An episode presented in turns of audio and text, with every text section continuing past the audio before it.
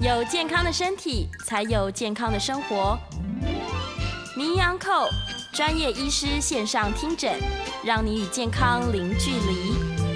各位听众朋友们，大家早安，欢迎来到 FM 九八点一九八新闻台。您现在所收听的节目是星期一到星期五早上十一点播出的名医安扣。我是主持人要李诗诗，我们今天要来聊的题目，我觉得非常非常有意思哦。在介绍主题之前，我先来介绍我们的星光医院心脏内科的陈冠仁陈医师，欢迎陈医师。呃，主持人好，各位听众朋友，大家早安，大家早安。这个如果是我们的老听众朋友，一定觉得啊，好久没有看到陈医师，欢迎回来。是是是是。对，今天我我要聊这个题目，其实我自己有一点感同身受。虽然刚刚跟医生确认一下，我可能不是高危险群，对，但是呢。原来这个所谓的心碎的感觉、心痛的感觉，它在临床上是有可能演变成一个真实疾病的。对，嗯，今天我们讲的主题叫做心碎症候群。是，心碎症候群这是一个呃蛮特别呃说不能说有趣啊，但是一个是蛮特别的疾病，很特别的现象。对对，就是呃我们有时候在临床上会碰到一些情况，就是当一个人压力过大的时候，我们常说什么，像刚刚这个主持人我们呃节目前有提到说，哎是失恋啊，或者是。呃，这个一些重大压力的时候，人会觉得心情很不好。对。但是这些这些大部分的情况其实都是可以改善的，譬如说你吃个药休息一阵子会改善的。嗯。但是我们今天提的这个心碎症候群，是真的因为压力过大导致心脏真的受伤了。哇。哦，真的有一些变化。哦，所以这个是蛮特别的议题的。哇，所以它会变成一个是不可逆的伤害，它的确是心脏就是受到了损伤了。对，它受到损伤，但是呃，说不可逆其实也没有，就是说它嗯。他的受伤在那个短时间内是成立的，但是它并不像我们真的，我们譬如我们讲心肌梗塞那种是真的血管堵住了，所以心脏一个不可逆的伤害。对，它其实血管是通的，它就是因为压力太大，导致我们等下会提到一些物质的分泌太太旺盛，是，所以心脏瞬间没有功能了。嗯，但是这个相对来讲，比起我们刚讲的心肌梗塞，它是比较好的，因为它等到时间过了之后。大部分这种所谓心碎症候群的人，他其实心脏功能会慢慢又再恢复回来。哦，对对对对，是，只是他在发作的期间，他真的非常接近于类似像心肌梗塞，几乎是一模一样。哦，所以所以对，几乎所以呃，几乎所有这种心碎症候群的人哦，他不是真的像那种感情呃，就是说不不不顺遂，然后呃很难过，他是真的会痛到说你会觉得冒冷汗，对，会觉得胸闷无法呼吸，嗯，要来急诊那种状况。哦，所以呢，大家如果这个因大部分的人是没有经历啦，因为像这样的案例，它没有那么多的，好发率不高。对对，但是大家如果在失恋的时候，或者是例如痛失亲人啊，或者是家里宠物过世啊，对等等的这些严重状况，你感觉到说哇，有点喘不过气。有点呼吸急促，甚至冒冷汗，然后持续了很久。对，他是不是应该要提高警觉？对，当然，你如果说真的很不舒服，我我还是会建议要赶快到医院做检查了。是哦，因为其实我们做一些初步的，像心电图啦，像抽血啦，然后抽血会看你我们叫做心脏酵素，是哦，或者叫心脏指数。嗯哦，心电图跟抽血大概就可以看得出来到底有没有问题。哦，所以如果呃你真的很不舒服的话，你去急诊，我们马上帮你做心电图、抽血，甚至做个 X 光，是几乎就可以看出到底有没有问题。嗯，如果做起来都没事，哎，心脏指数没有升，没有升高，是。心电图完全正常，大概就是一般的我们刚讲的情绪、对。压力引起的。是，但是如果说你的心电图真的有明显的异常，哦，有一些那个血管的这个这个我们讲急性的变化，是，然后抽血也很明显发现抽血指数有上升，嗯，那就代表心脏真的受伤了。哇，那心脏真的受伤的情况下呢，呃，当然很大部分还是真的血管塞住了，就我刚讲心肌梗塞，但在这个。在这个里面还是有一小部分，就是我们今天提到的心心碎症候群。是哦，所以就是重申我刚讲，心碎症候群它是真的会引起一些心电图的变化，对，真的会引起一些血血液的异常。是哦，只是它跟心脏心肌梗塞最大的差别是，它我们最后去做检检查之后发现，哎，它其实血管并没有问题，血管是正常的。对对对对对对对对。哦，对，但刚刚医生也有提到啊，其实有时候压力突然很大，或者是。像我们刚刚说这些情绪上面的变化，对，它也会引起本来就有心脏病风险的人，对，对，它的确是可能会造成心肌梗塞的发作，对，没有错，没有错，是，所以我们还是要理清，就是你如果本来就有一些心血管的问题，那在遭逢变故的时候，对，那有可能是真的发作了，对，没错，没错。然后有少部分的人其实没有，他本来没问题，是是。是，好，所以所谓的心碎症候群，它真的完全都是心理因素引起的吗？心碎症候群这个病其实蛮特别的哈，这个。呃，我当然我知道大家可能听历史会睡着，不过我们稍微简单讲一下这个这个病哈，它其实是大概一九九零年代发现的，发现的就是在更早之前哈，其实我们心脏病哈，就是譬如说像大家哈那个电视新闻有讲胸口痛去急诊，一做心电图有问题啊，马上就要做心导管的通血管。对，早期都是这样。那一九九零年代的时候哈，那个时候日本有一些学者专家心脏科医师发现说，哎，有一群人很特别，是，就是他一样胸闷胸痛，心电图有问题啊，抽血有问题。去做，结果去做之后，哎，血管竟然没事。哎，日本的专家就开始慢慢把这些案例收集起来，发现还不少。是哦，然后他们就把它定一个名字，叫做心碎症候群。嗯，那他们发现这样的病人哈，有一个很特别的状况哈，就是说我们可以看一个影片哈。好，哎，今天我们节目同步在 YouTube 频道做直播，所以大家来到线上就可以看到我们这个影片了。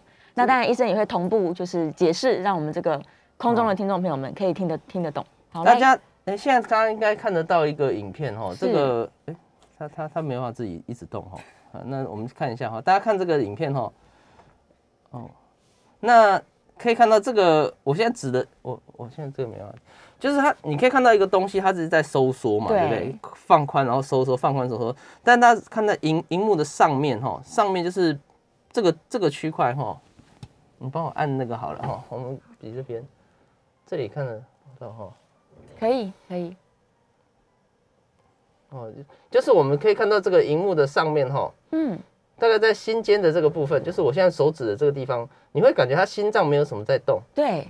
哦，下面有很明显的这样往往外内外内的收缩，但是上面我刚刚手指的比比较镜头比较上缘的地方，它其实是没有动的。嗯，所以只有我们讲脖子的部分在动，头的部分其实没有动。是，这个就是呃所谓的心碎症候群一个很典型的特征哦，就是它心脏的某一个区块，就是我们讲比较心尖部，就是比较头度头的部分是没有动的。嗯，它只有脖子的地方在收缩。哦，哦，这个是它很典型的特，就是心脏功能有退化。那那时候日本医师有发现这个。情形就是说，哎，他血管虽然没事，可是每一个人做这个心脏的检查都发现，哎，他的心尖部不会动，他只有脖子的地方会收缩。是，所以那时候他们给他起了一个很有趣的名字哦，大家在 Google 上也可以查得到，这个很有趣，这叫做章鱼湖心肌病。章鱼湖就是我们上面有看到的哈，是什么意思呢？就是说哈，大家看这个图哈，正常情况下哈。呃，我我是把刚刚那个影像画成用画画图的方式了哈。嗯嗯。我们看这个图片最左边有个正常舒张哈，正常舒张的意思就是说，他的心脏是。开的。完整打开，完整打开，嗯，然后正常情况应该会往上面走，正常收缩就是那个我们看旁边那个墙壁会变厚，会把中间的空间压下来，哦，完全收起来，对对，完全收起来没有错，嗯，但是在我们讲心碎症候群或者我们讲章鱼湖心肌病变的人，大家可以看到下它是往下面，它的头端是没有收缩的，就它跟舒张是一样，它只有脖子的地方缩起来，嗯，所以看起来就会有点像旁边画的那个有一个湖湖水壶这样，对对对。对，它就是。尾端是胖胖的，但是有一个脖子的感觉，就有点像我们刚刚再回去看我们刚刚那个图哈，其实就有点像这样，它的尾端在上面有没有？哦，就是像一个壶的壶身，然后下面是像一个脖子一样，它不会整个一起往内压。是哦，所以那因为日本人那时候为什么叫章鱼湖？是因为他们有一个专门去捕章鱼的水壶，就是像这样子，嗯嗯嗯，还有一个凹的瓶口，让章鱼自己爬进去，就是一个胖胖的陶罐。对对对对对，所以日本人就很有趣，把它这个疾病就定义叫。别名叫做章鱼湖心肌病。哦，那后来慢慢的，欧洲、美国各个专家也慢慢发现说，哎，其实他们国内也有类似的案例，就慢慢大家统合起来，嗯，哦，所以才把它定名。所以这个病它很多很有趣的名字，正式名字叫做这个压力性心肌病变，正式的名字是，但是谐称又叫做心心碎症候群，嗯，又叫章鱼湖心肌病。但其实这其实都在讲同一件同一件事情啊。对对对对对，就是由压力引起的心脏不正常的这个收缩跟变化。对对对对，是是是。那呃，统计下来到底是常常发生在哪一些人身上？男生女生都会发生吗？对，这其实就是我们讲这个，虽然是男女平权的时代，但是很多病其实是没有平权的哈。嗯，像这个心脏病，其实还是男生比较多。是，但是如果讲到今天这个我们讲的心碎症候群，反而是女性比较多。哎，统计上女生比男生大概是九比一到八比一，哦，就是几乎发作这种章鱼湖心肌病的九成都是都是女性。不过大家不用太紧张，大部分发作的都是六十岁以上哦，甚至到八十岁，六十到八十岁就是比较呃。中老年的这个女女性会几率比较大。哦，对对对对，是是是，所以在中老年的时候发生的这些呃生命上面的变化，可能也比较多。对。对，然后在女性身上反而是发现，哎，统计起来人数特别特别多。对我，我这边顺便讲一个案例，其实就是我刚刚讲这个影片，这个影片是我前阵子自己拍的，因为我刚好就是在这个节目前大概一两个月就碰到一个所谓的张玉虎心肌病变的患者，他是一个大概就是这个这个我拍的这个影片的这个阿姨，她就是符合很典型，我们刚讲，她大概是七十几岁的一个妇女，是，那她是什么原因发作呢？哈，她其实。他们家的故事算是有点呃，这个难令人难过了哦。其实最早是他的媳妇，一个五十岁左右的阿姨哈，她因为在这个工作时候突然胸痛，然后倒地，完全没有呼吸心跳哇，所以赶快送医院急救。是，那那时候我是值班医师，所以我帮他处理他媳妇的事情。嗯，那后来他媳妇这件事情之后发生这种紧急变故，一定会通知家人嘛？对，所以他媳妇来了之后，很快他。他的儿子就是等于先生呐，先生就到了，是，然后先生到了之后，他就赶快联络所有亲属，所以过一阵子，他的公公婆婆都来了。哦，那就是他婆婆来的时候，就是我讲的后来这个阿姨，七十几岁这个阿姨，她来了之后呢，她先看着她媳妇，看到她媳妇这个躺在上面，就是被急救，对，没有反应，然后他就可能那时候当下冲击很大，所以他看完之后，他去外面坐着休息，突然他就跟他儿子讲说。他也胸口很不舒服，对，然后急诊医师才想说，哎，怎么才处理一个，现在又来一个家属这样，然后赶快做检查，哎，真的有问题，哦，所以那个时候变成说，他的媳妇也在处理中，他又不舒服了，哇，然后我们就赶快帮这个这个七十几岁这个阿姨赶快在处理，是，结果看起来他血管确实是没有问题，嗯，所以他其实他发作的过程也很符合我们讲典型一个瞬间的压力过大，哦，因为一个亲人，你想一个一个至亲哦，突然。早上好好的，下午跟跟你讲说现在在医院急救没有反应，对，哦，所以所以的确对他来讲是一个很大的冲击，哦，所以他他后来我们检查起来他的心脏就是长这样，很典型的心肌病变，但是血管是没有问题，哇，那后来出院之后我们再帮他追踪，其实他的心脏功能就已经慢慢恢复，就是。大家看到这个头没有动，现在。他现在的状况已经有慢慢在恢复活动了，哦，只是没有这么快，可能在我想再过三个月、六个月再追踪，应该会慢慢恢复正常。哦，所以这是一个很很符合教科书讲很典型的案例。是是是是，所以他所有的原因大部分像发生在这个案例身上，他就是原本没有心血管疾病的人。对，然后纯单纯是因为压力，然后就造成这个现象。对，因为其实这种病它是呃原因还不是那么明确，因为因为这个很多种研究都还在说了。是。那目前最最呃怎么讲最广泛的说法是说，人在压力过大的时候，嗯，我们身体有一种压力激素会分泌。对。这有点像大家小时候听这个，大家应该都听过一个，如果年代跟我差不多的，就是什么火灾的时候，妈妈可以扛一个冰箱出来，类似这样。哦。肾上腺分泌。对。人在压力情况下，我们身上面。一些一些压力激素，包含肾上腺素、正肾上腺素、多巴胺这些东西，会大量分泌，会让你克服紧急状况。那所以有一个说法，就是说为什么呃这个会产生这种所谓心心碎症候群或压力性的心肌病，就是说当人的压力过大的时候，身体这些压力激素会大量分泌，是。大量分泌到你心脏无法承受的时候，心脏就开始衰竭。哦，所以瞬间的压力太大会导致这些激素的不正常分泌，是。那等到时间过中，慢慢这些激素下来的时候，有可能你心脏就会哎慢慢慢慢再恢复到它原本的状况，需要一点时间是就可以，所以时间有可能稍微长一点，可能三个月六个月。对，有些时候更快，但是不一定。反正我们会追踪，是是是。通常一般来讲，大概八九成都会恢复了。嗯，OK。所以但个体差异是有点大的啦，可能有些人比较慢，有些人比较快。没错没错。是。那如果他没有察觉这件事呢？他可能想说，我大概就是因为心情不好，所以胸闷吧，然后没有没有去管它，没有去处理。它最严重有可能发生什么样现象？其实这种病，它因为它毕竟我们刚刚讲，它还是属于真正心脏有受伤，它并不是假性的。所以如果说你没有好好的去处理它，没有去就医的话，其实还是有少部分可能会走向。比较严重的后果，甚至死亡是有碰过，是当然比例上不会像真的像我们讲血管栓塞、心肌梗塞那么严重，比例那么高，对，但是还是有机会哦。所以这个重申我们刚前面提的，不管你是怎么样的不舒服，哦，你不管你觉得自己到底是不是心脏病，如果说你真的觉得很很难受的话，我们还是会建议你去医院做个检查，因为有时候经由医生的判断或者是一些检查的判断之后。至少会让你安心呐，就是让你知道说到底现在对状况是如何，也不用自己在那边瞎猜。我觉得这样是比较这个我们一直在重申的这一点。是是是，但反而是不要忍耐啦，不要想说啊，这可能就只是我心情不好而已。他应该是说我要寻求正规的医疗确认没有问题。是是，对，由医生做判断。没错没错。对，那他有办法自己判断说到底我是心肌梗塞还是这个？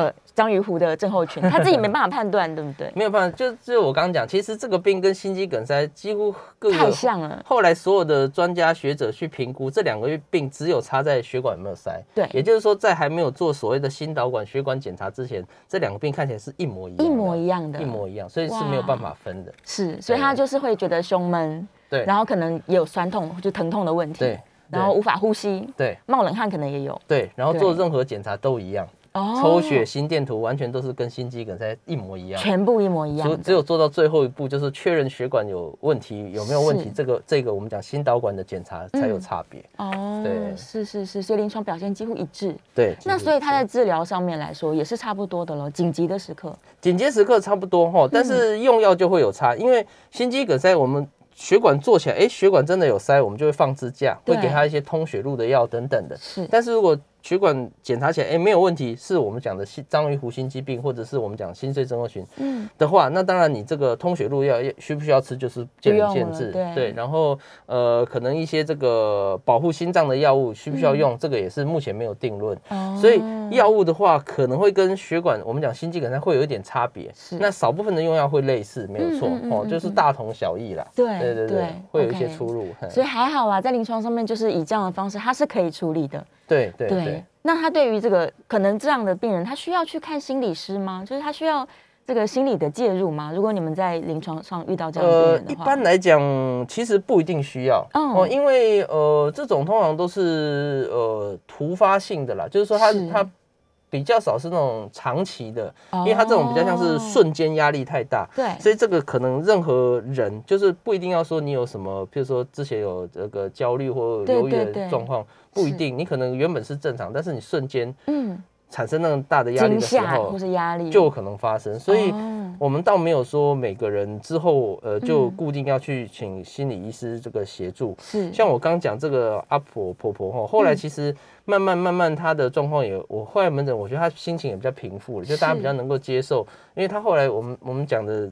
是他媳妇后来还是离开了啦，他媳妇没有救回来，因为他这个太严重，太严重。对，但是但是就是家人也也要照顾还活着的嘛，就是他妈妈，大家还是要照顾。所以妈妈后来她自己有调试自己的心情，其实后来回诊，她的心情有好一点，她就比较没有再发生像那时候胸闷胸痛的情况。是，所以有没有需要转介？我觉得是看他之前的状况。如果他之前长期一直都是处在一种很焦虑的人，那当然可能有需要。是是是。但是如果不是，我觉得没有这个，就是没有一定说。一定需要这样子的，不见得，所以它是瞬间的一个心情变化，对对对，对它反而不是一个长期，不见得是，对对对对，没错没错没错，是是是，哇，这个真的是，我觉得今天对这个题目啊，对大家来说是相当重要，因为可能很多人都有经历一些心碎或者是压力大的的过程，是，然后也许有一些人他可能曾经有小小的这个胸闷啊等等的现象，但他本来没有意识。嗯，对他没有意识到，他就不知道说原来我可以去找医生，然后来讨论一下我这个现象是不是有一点危险性。这样是是没错。对啊，那如果他不是已经发作了，他只是感觉说我好像有一点不舒服，可能这个不舒服持续了几天，那他可以透过门诊的方式嘛，跟医生做讨论。可以可以。其实门诊跟急诊，我我们还是觉得针对你的症状而定，是因为。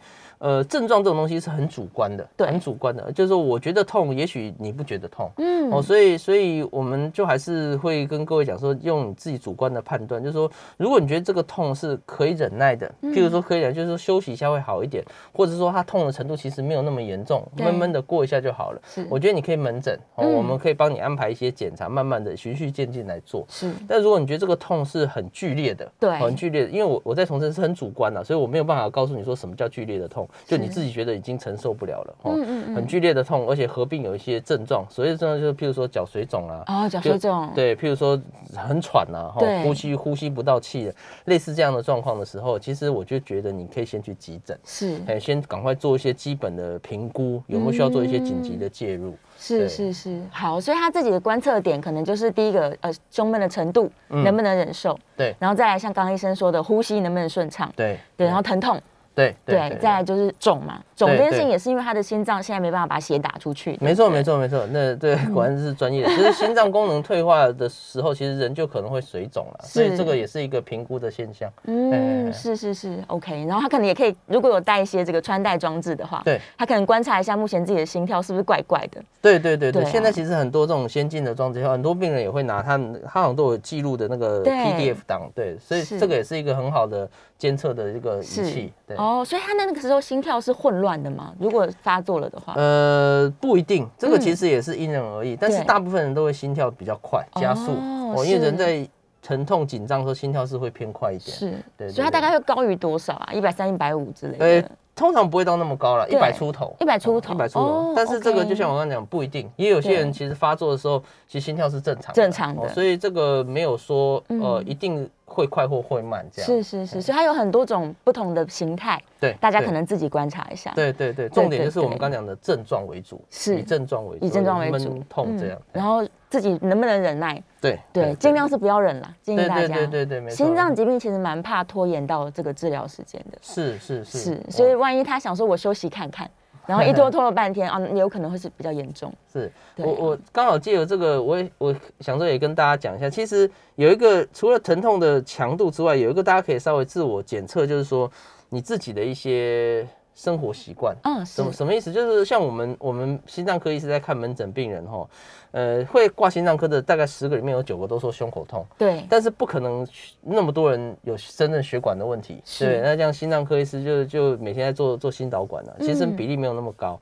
那通常我们会做一个初步的区分哈，同样是胸口痛，有些人就是可能是心脏病，那有些人可能不是，这个大家可以稍微知道一下，什么样的人比较不是，其实就是我们常常宣导的所谓的危险因子。对，当你的危险因子越多的时候，你的痛就越有可能跟心脏有关。哦，那什么叫危险因子？第一个，你有没有血压高？是。第二个，有没有糖尿病？嗯。第三个，有没有胆固醇高？嗯。第四个，有没有抽烟？哦。第五个是男生还是女生？对。第六个年纪。年纪。大概就是这几个。当你当你哦，我我常我每次在演讲或者是节目上，我都会讲四大天王，就是三高：血压、血糖、胆固醇跟抽烟。对，当你这三高都有，嗯，而且你又是年纪比较长的，而且又是男生的话，是这几个都是心脏病好发的族群哦，所以。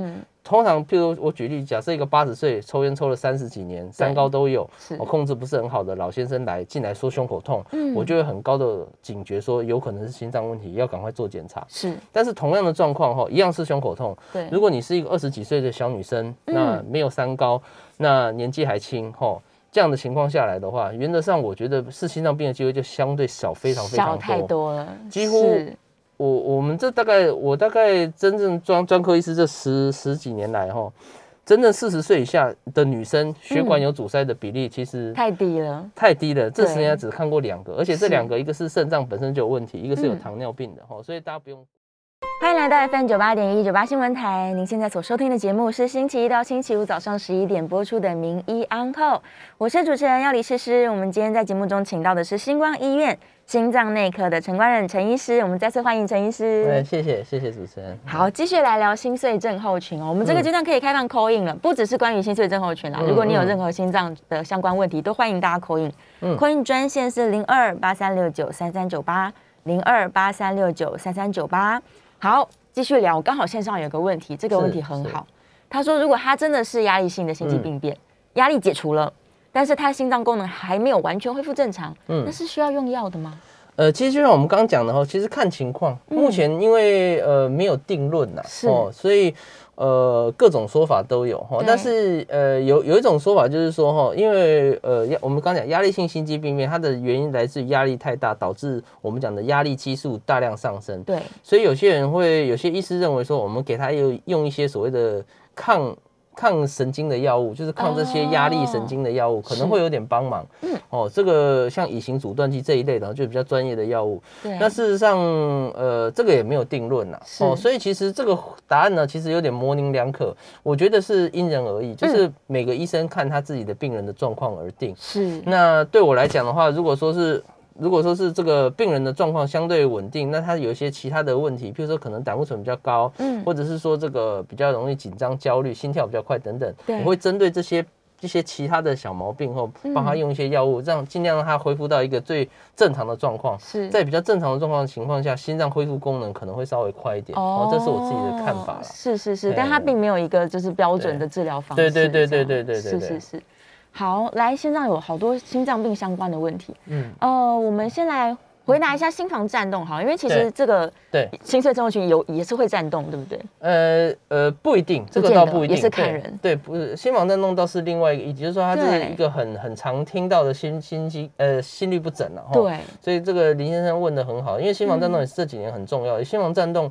如果不处理好，可能会增加中风的机会。是哦，所以他问说左心房、右心房其实都有可能，一般是左心房比较多了。哦，但是严重的时候右心房也会引起一些所谓的颤动的情形。是是哦，那就像他讲，没错，心房颤动不处理，不不是主要不是会造成心脏、肺部的衰竭，这当然也会啦，但是主要主因不是这个，嗯，而是心房颤动如果不去处理，增加会增加中风的机会。中风的机会。统计上，心房颤动如果不处理好的话，吼。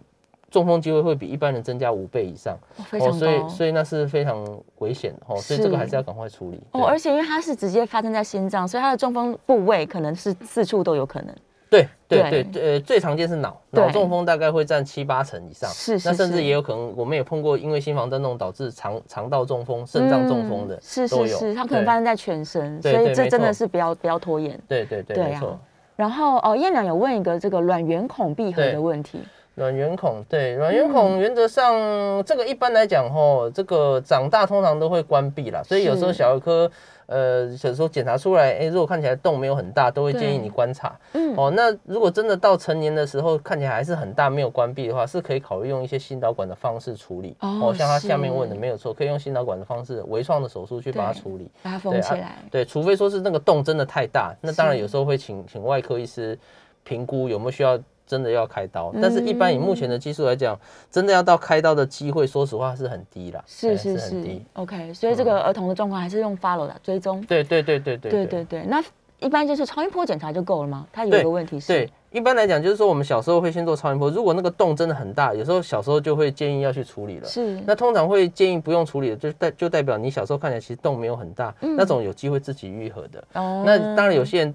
一直还是愈合不了，到了二十几岁，像我最近有碰到一个也是二十几岁来说，哎，小时候有动，那医生认为会愈合，现在看起来还是存在。是，但这种话就可能就变成说，如果他真的还是需要处理，我们就是找机会用微创的手术、心导管方式再把它封补起来。是是是，但像这样子小朋友的话，他的照顾上面有没有什么要注意的？呃，如果是。洞很小，不用封补的，通常也都没有什么症状，都正常就好。对，那如果说是真的洞很大，其实年纪小就会请他去补了。是，所以理论上，如果医生跟你讲说你有洞，但是没有需要补，我觉我认为有症状的机会也应该也不是太高。嗯，是，就不用太担心。对对对，这种时候都还是相信专业了。对对对，对啊。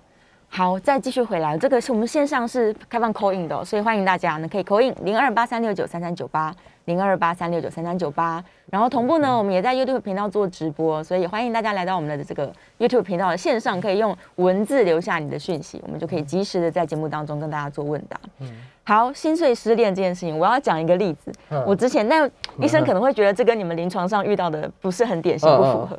就我之前自己失恋心痛的时候，是真的会觉得疼痛不舒服嘛？然后刚好那时候我就是拔牙，所以我就吃了止痛药，消炎止痛药。嗯，那我吃完止痛药，我还真的觉得比较不痛耶，这是相关联的吗？就你你原本以为那个心痛的感觉应该是心理作用，对，不是实际上的疼痛。嗯，但想不到真实的止痛药是可以去缓解这件事情的。呃，非常有趣。对，其其实还是会有一点效果啦。是，其实。对啊，因为嗯，虽然说是这个压力引起的这个不舒服哈，但它其实本身还是会有一些神经方面的。神经方面的牵连了，所以其实你如果说吃牙痛的这个止痛药，以前用止痛药，我猜大部分都是 N C 的，N C 的原则上对肌肉、对神经还是会有一点好处，哦，所以我觉得是有可能的，是有可能，所以的确是缓解了，的确是缓解，而且你吃的比较好，就比较不用再过担心说会不会是心脏的，因为如果是真的心脏的痛，通常不太可能说吃药就好，是。再再一个就是说，像像这个诗诗这个年轻女性，原则上我刚刚讲就完全不符合可能会有心脏病的那些判断。都不是危险因子，对，所以更用又更不用担心。是是是，对啊对啊。对，好，来我们在线上有一位李小姐口音哦，我们这个李小姐请说。嗯，医医师好哈，我的心跳哈一直都是超过一百零五，嗯，在在在正正常冷静的时候都是一百零五，然后还还有我的那个二尖瓣闭锁不全，呃，是中重度，那为什么医生都没有要给我处理？嗯。好，好，谢谢，谢谢。哦，是，呃，我们来回这个李小姐的问题哈。第一个，心跳为什么会这么快哈？第一个，心跳那么快，其实可以做一些检查。有些人哈，当然有些人是先天这个，呃，本身心跳就偏快，尤其是在一些容易焦虑、紧张。哦，情绪比较不稳定的人身上，其实有时候基本心跳就比一般人快。是哦，我有病人也是这样，基本心跳都一百多下。嗯，但是当然在做这个判断之前，我们还是会先帮你做一些其他的检测，譬如说什么像甲状腺，是甲状腺有没有问题？甲状腺有问题就有可能心跳加速。嗯，另外有没有贫血？哦，当你贫血太严重的时候，也会心跳加速。是哦，所以其实意思就是说，我们会帮你先做一些基本的筛检，看看你是不是有其他的原因引起你心跳快。嗯，如果这些其他原因都排除了。真的还是心跳快，我觉得就回到我刚刚讲，也许你是这个本身属于比较容易，我们讲稍微 A 型人格，比较容易紧张，是压力大一点的这种人，其实基本心跳会快一点。那如果说你常常会心跳快，觉得不舒服，其实我们也会用一些轻微的药哈，像一些乙型阻断剂等等，然后会让你心跳稍微放慢一点，你会比较轻松一点，其实比较不会不舒服。嗯。第二个问题是讲到所谓的二尖瓣闭锁不全或脱垂这件事情哈，其实大部分人都有所谓的。我们统计上来讲哈，就是大家看，如果你就去做做超音波报告哦，几乎九成的人都可以看到一点点轻微以上的所谓的二尖瓣或三尖瓣的一些闭锁不全。是，所以只要轻度的不用太担心。嗯，那你说中重度，一般来讲中度到重度，其实我们都还是观察为主。是哦，除非到真的到重度以上，嗯，重度以上的话哈，你可能会有一些症状，譬如说你会喘会闷。当你合并了中重度加上症状，这两个都出现了，就是你也会喘，然后检查真的也很严重的时候，是唯一处理方法就是考虑开刀。嗯，瓣膜的东西没有什么药可以吃啦，就是说医生不是不帮你吃，他是帮你追踪，因为真的要处理就只剩开刀一途。是，那是不是有需要真的去开刀？这个是我们很焦、很、很、很考量的一点哈。因为如果你没那么严重，去开刀其实对你来讲并没有。真正解决到你的问题，是哦，所以我想医生是他的目的应该是要你追踪，对。然后我觉得你还是先这个李小姐还是固定服药。那如果说你真的很不舒服、很严重的时候，我想医生会跟你提到所谓开刀的选择啦。嗯哦，那当然就是真的到很严重的时候才会才会要处理的部分。是好，那就持续追追踪观察了，很重要，定期追踪超音波了。好，我们在线上有另外一位林小姐，林小姐请说。哎，主持人还有吴医师，嗯，呃，我请教一下哈。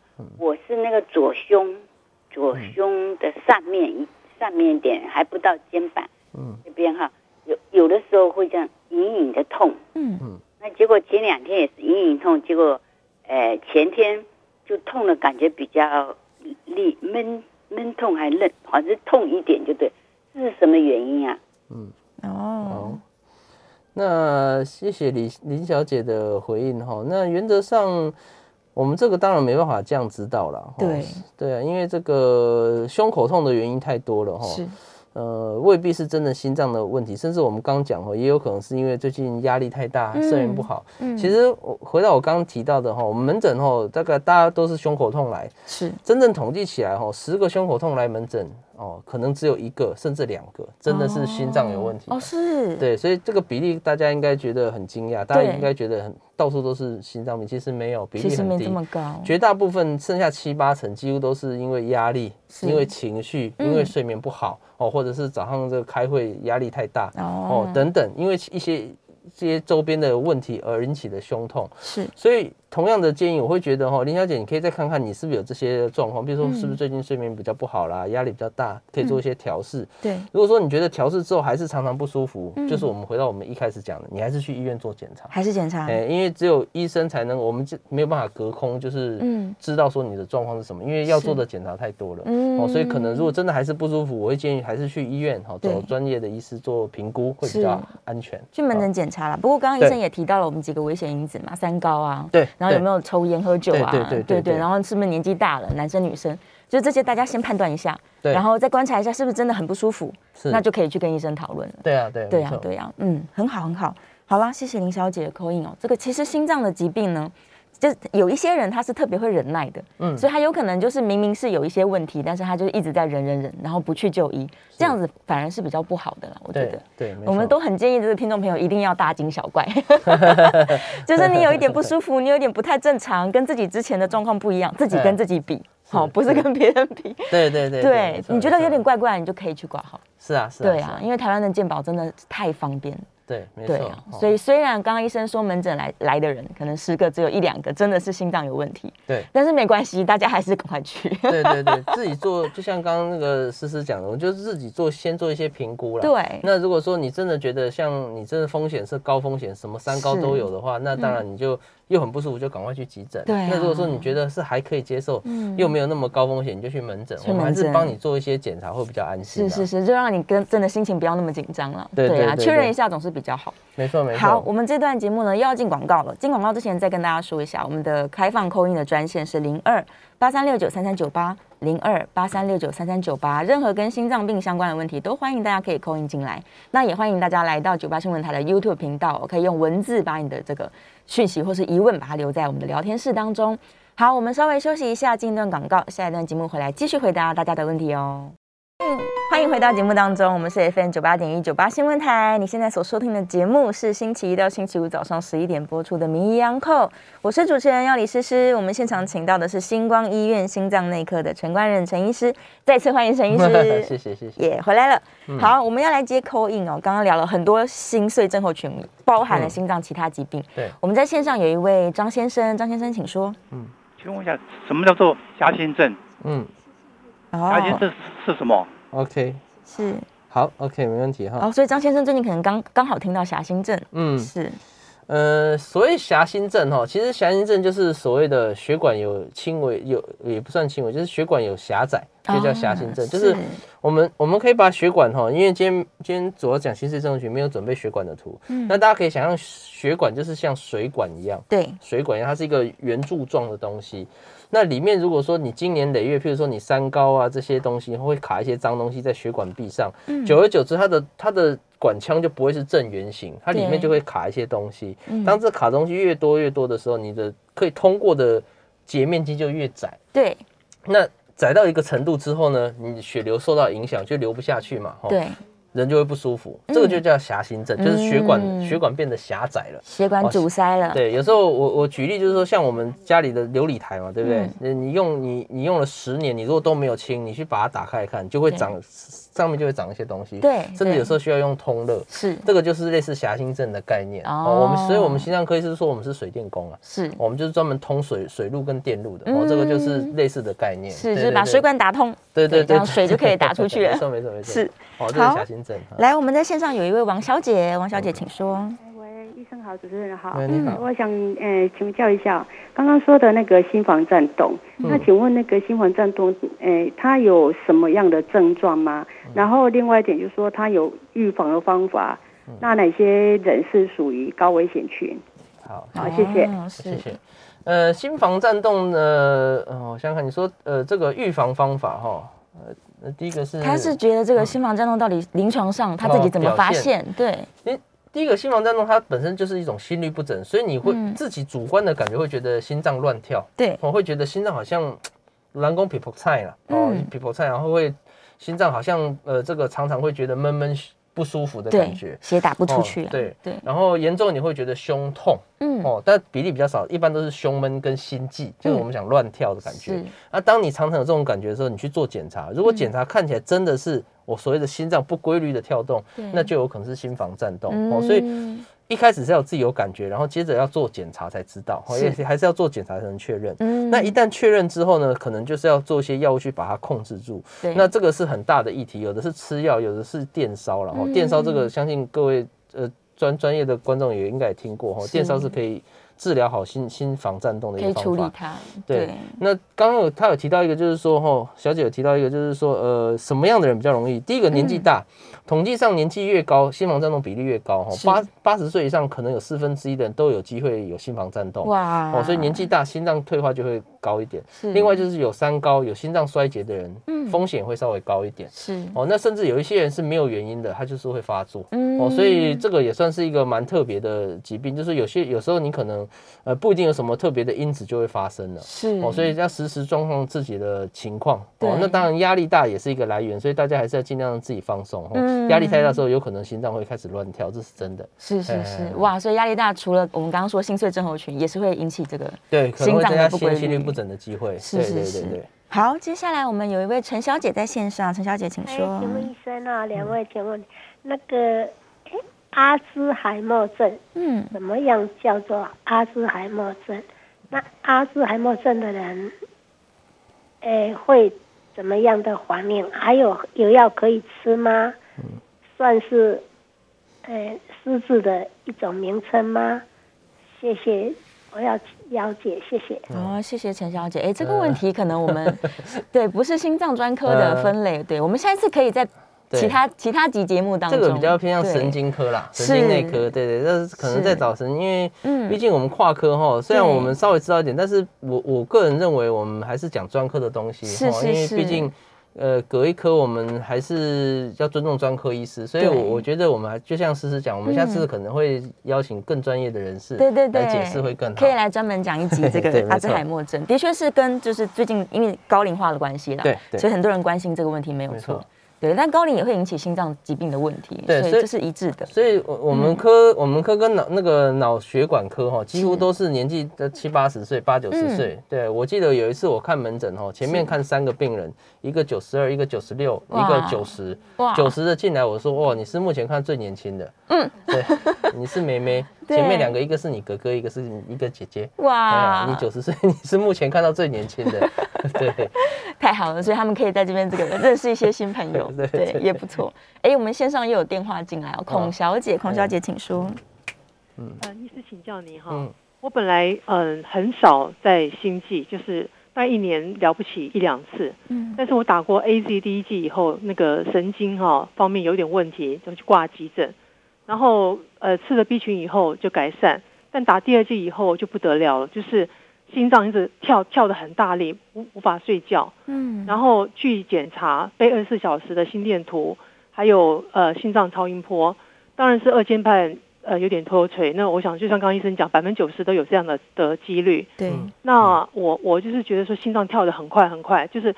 可是我量我的脉搏、血压都正常，嗯。嗯，二十四小时心电图也查不出原因来，嗯。嗯，那我我不晓得是不是跟 A Z 有关系，就是说因为以前没有这个状况，我现在连咖啡都戒了，但是还是这个状况，就是心脏跳的很大力，跳到连脚都觉得震动，哇，是，那我不晓得这样子，因为呃医生在帮我排，还要在什么？呃，检查什么心脏的血流，还那种什么要灌什么液进去那种的灌注灌注摄影。对，我在想说，我需要做那些吗？是不是因为疫苗的关系？是，嗯，因为他突然这样子，以前没有这么严重过。是是了不起，半年或一年偶尔喝个咖啡很强的话，会这样子。嗯，那平常一天三杯都不会怎么样。是是，OK，好。那孔小姐这个问题哈，的确，呃，应该说疫苗的问题哈。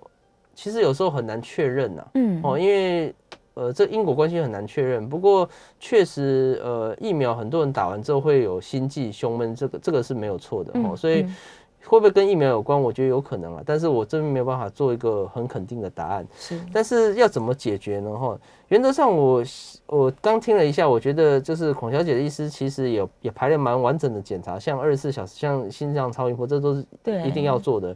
那如果做起来都没有看到什么太大的问题的时候，嗯有时候可能会怀疑说，会不会是疫苗引起的一些类似像神经痛哦？疫苗引起的神经痛其实比例蛮高，就是说会会。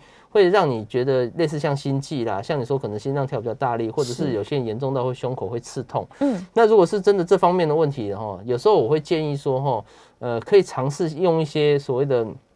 我们讲的这个乙型乙型阻断剂，这个我们今天提过很多次，它其实算是一个暂时性让你神经不要过度紧绷的药物，嗯，哦，可以缓解一些类似疫苗引起的一些神经痛，对，哦，那个像像这个有有有中文名称，也叫心率定的，也有叫恩特来的这一类的药物，哈，其实你固定吃一个短短暂的时间之后，通常会获得不错的改善了，嗯，那当然我相信这个孔小姐医师也怀疑说会不会有其他问题，所以才排了一些后续的检查，对，那我认为就是呃。既然排了，我觉得可以去做，起码的话可以确认一下有没有一些更深层的问题。哦，我相信医生的想法也是这样。嗯，那我我个人建议是就是按照医生的建议去做检查，那可以服用一些我刚讲的乙型阻断剂这类药，也许对你会有一些帮助。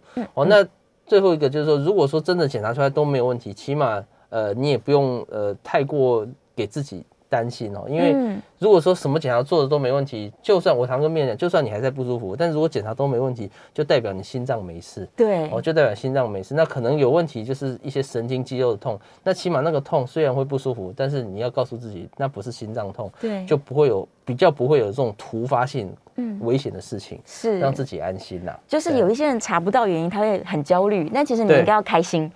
对，至少我排除了这个确认的地方没有问题。心脏如果检查起来也没有血管栓塞，什么都没有，那其实反而也是好事啦，是好事啦，就确定说不是真的很严重的毛病。对啊，对啊，对，所以这个没错，继续做检查是对的。如果医生希望更排除一些东西的话，你就去做确认。对对啊，这样是比较健康的啦。嗯，我们大概最后只剩下一分钟的时间，这个关于心脏的保养啊，就是有没有给听众朋友一些建议啊？平常该怎么自我保养？对，那这个就要。讲到我们这个场控，这个很厉害，他减了二十几公斤，是，他就是运动，所以这个是非常有效的哈。那个第一个运动很重要了，重要。哦，再来就是第二个，就是说有三高的患者一定要规则服药，要吃药。很多病人就是吃一次就不吃了，然后其实其实三高没有控制好，将来对血管的伤害、心脏伤害是很大的。对，所以运动，然后三高控制，最后一个就是饮食哦，饮食方面就是尽量。